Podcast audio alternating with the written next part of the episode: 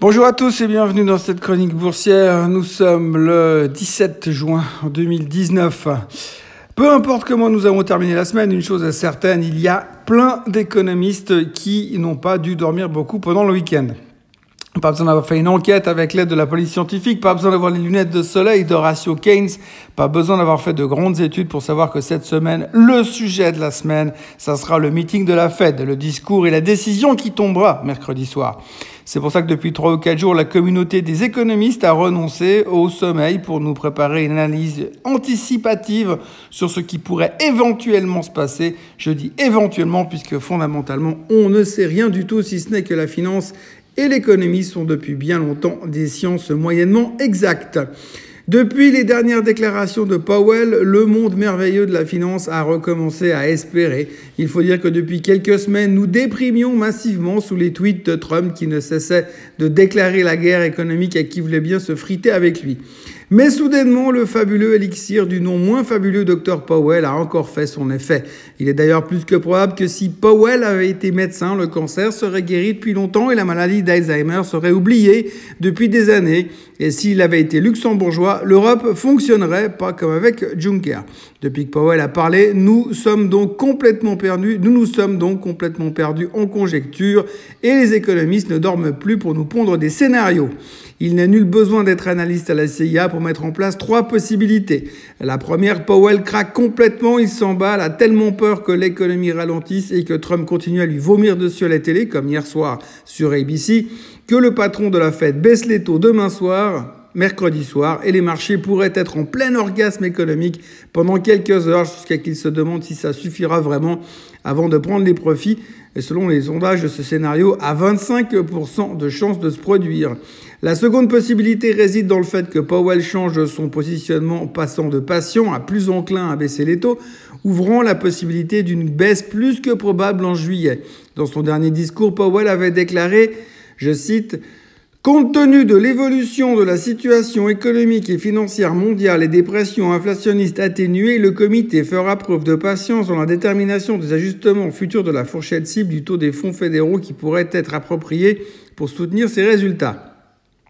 Il se pourrait donc que Powell reformule sa phrase indigeste contre une phrase moins indigeste, laissant place à toutes les spéculations les plus folles pour les semaines à venir. Ce scénario a 86% de chances de se produire. La troisième possibilité, c'est qu'il reste sans rien faire, droit dans ses bottes, annonçant qu'il reste patient et qu'il verra bien. Dans ce cas de figure, il n'est pas exclu que Trump le fasse exécuter discrètement en maquillant ça en suicide, pendu dans un accident de voiture avec 12 coups de couteau dans le dos. En dehors de l'éventuel suicide, le marché n'aimera pas et se fera défoncer en moins de temps qu'il ne faut pour l'écrire. En résumé, tout peut arriver, on a quand même un peu peur, surtout dans le camp des économistes qui ne dorment pas pour nous trouver des scénarios possibles, tout en gardant leur crédibilité sans trop se mouiller non plus. Après tout, ça reste quand même du pile ou face. L'or est censé nous offrir sécurité et réconfort, c'est ce qu'il fait depuis quelques jours, il monte alors que le marché va mieux, ce qui, dans la psychologie financière, aurait tendance à signifier que le marché monte mais que les investisseurs n'y croient pas une seconde.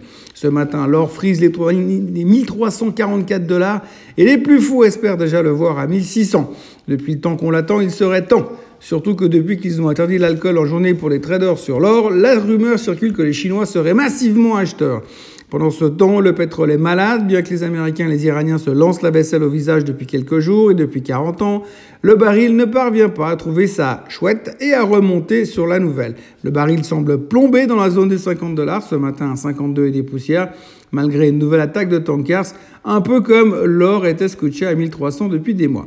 Ce matin, l'Asie est en hausse un peu partout, euh, je cite en attendant la Fed.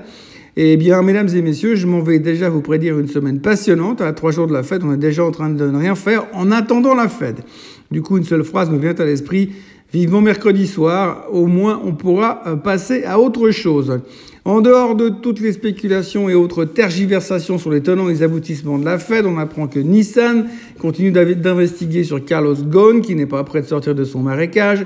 La Deutsche Bank se prépare à réduire ses activités sur les actions américaines, voire même les supprimer. L'Arabie Saoudite envoie des messages à qui veut l'entendre en disant qu'ils défendraient leurs intérêts dans le Golfe bec et ongle. Tu m'étonnes, c'est quand même beaucoup d'argent. Le patron de Boeing estime qu'il y a eu des problèmes de communication dans l'affaire du 737 MAX. C'est chevaleresque de sa part de l'envisager. Trump était sur CNBC et il a encore une fois démonté Powell, remettant la totalité de la responsabilité du trop faible GDP sur son dos. À Powell donc. Hein. Euh, pour ce qui est des nouvelles économiques, il y aura Draghi qui viendra mettre l'ambiance. Le patron de la Fed va parler trois ou quatre fois ces prochains jours, histoire de chauffer la salle. En attendant Powell, pour le moment, les futurs sont en hausse de 0,27%. Voilà, nous sommes lundi, on aurait presque pu fermer les marchés jusqu'au meeting de la Fed, mais on a préféré croire qu'il y avait encore des choses à faire d'ici là. Des choses comme brasser de l'air et faire des scénarios dans les journaux. Je vous souhaite un excellent début de semaine et je vous revois demain matin pour euh, attendre encore un peu.